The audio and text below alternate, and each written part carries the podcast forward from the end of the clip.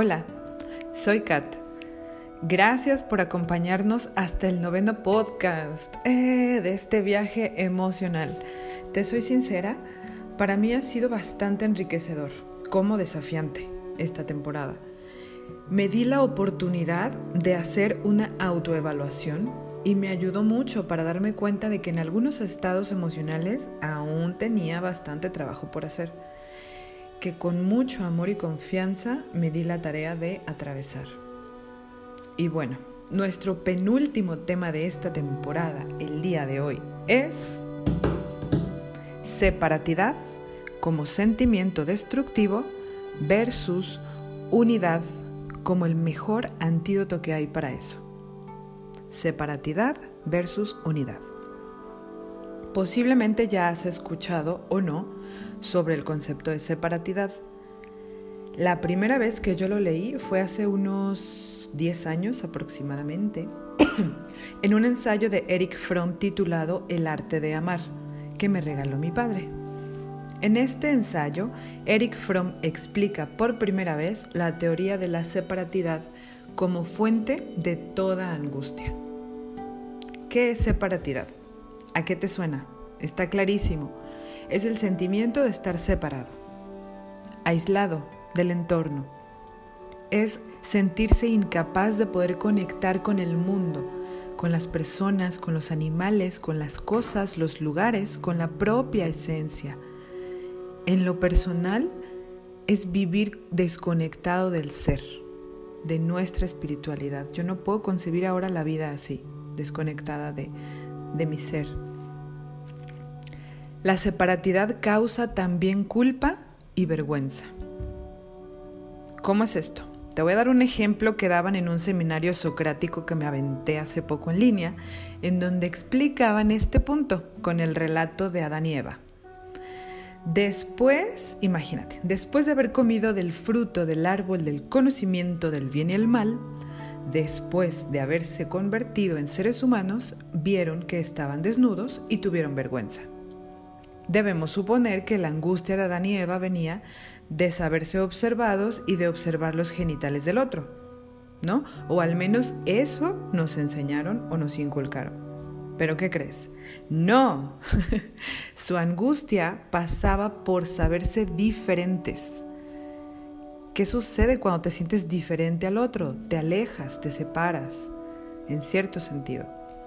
Por lo tanto, la necesidad más profunda del ser humano es la de superar esta separatidad, esta distancia inexistente. Necesitamos ya aquí y ahora abandonar la creencia de la soledad. No estamos separados, señores y señoras. En esencia, no somos diferentes. Somos iguales hasta en la búsqueda humana de felicidad. Yo no conozco a una sola persona que se levante un día por la mañana y diga, hoy no quiero ser feliz. Nadie.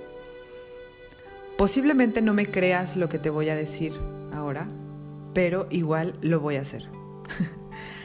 Así como existe una realidad visible, existe otra casi invisible para la vista humana, mas no imperceptible.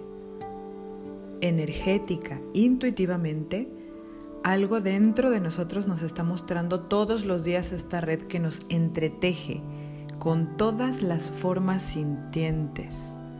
Esa red que nos conecta a los animales, a las plantas, al entorno, que nos conecta entre nosotros mismos, que en ocasiones, sin decirnos nada, nos sentimos unos a otros, nos damos, nos curamos o nos quitamos también. Está ahí. No hay separación.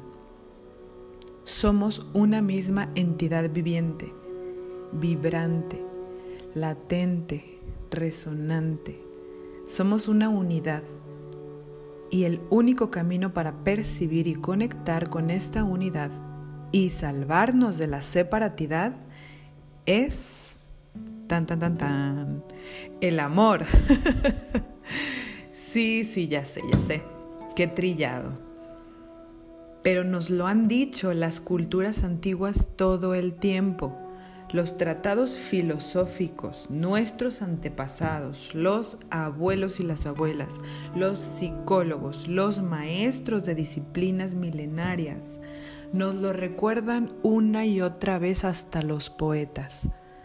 Debe ser por algo. ¿Hasta cuándo vamos a comprender? ¿Qué necesitamos que suceda en nuestras vidas? Recordemos que estamos en medio de una pandemia, pero ¿Qué más necesitas experimentar para entender que no estás solo, que no estás sola, que eres parte de todo lo que existe, que estás conectado, conectada a todo lo que existe, que si tú sanas, nos estás sanando un poquito a todos, que si tú sirves a la sanación de otra persona, te estás sanando tú también, que si tú dañas, te estás dañando a ti. Eso es entender la unidad. No hay un otro, una otra. Eres tú, siempre, en todos y todas las formas de vida, tamaños, colores. Estás tú. Es tu energía compartida. Eso es amor. Encontrar la unión. ¿Cómo le hago para sentirlo? Cultiva tu espiritualidad. Ojo, espiritualidad no es igual a religión. La espiritualidad une, porque es extensa, expande. La religión separa. Se trata de unir, de conectar. ¿Cómo cultivar la espiritualidad? Ama todo lo que haces. Agradece por lo que tienes. Confía. No te claves en lo que no tienes. Suelta la expectativa, el control, la envidia, la comparación, la carencia. Ama, no tengas miedo. Eso es espiritualidad. No le des entrada al temor. Amar, dar, servir.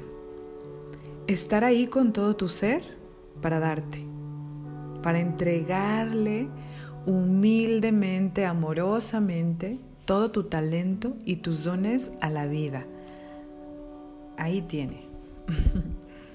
Sentirte en cada momento parte de tu entorno, de tus plantas, de tus mascotas, de tu familia, de tus amigos, aunque estén en otro espacio físico o dimensional, si ya no están vivos. Sentirte conectado a la tierra, al agua, al sol, a los árboles, al viento. Eso es unidad, eso es espiritualidad, eso es integrar el amor en tu ser, eso es vibrar en la frecuencia del amor. Mira, te voy a dejar una tarea hoy. Siéntate esta tarde y observa la puesta de sol. Abre tu corazón. Respira profundo. Cierra tus ojos o puedes dejarlos abiertos y mirar el sol. Pero deja que penetre eso que está ahí frente a ti. Ese calorcito, esa luz, esas tonalidades del cielo. Deja que, que entre en tu ser. Entrégale toda tu presencia en ese momento. Haz ese intercambio y verás lo que sucede. Espero que te haya gustado, me apasiona muchísimo este tema. no olvides seguirnos en redes sociales, estamos como Colibrí Dorado en Face, en Instagram y en Spotify. Te envío un abrazo cósmico y amoroso, gracias por existir y gracias por escuchar. Namaste.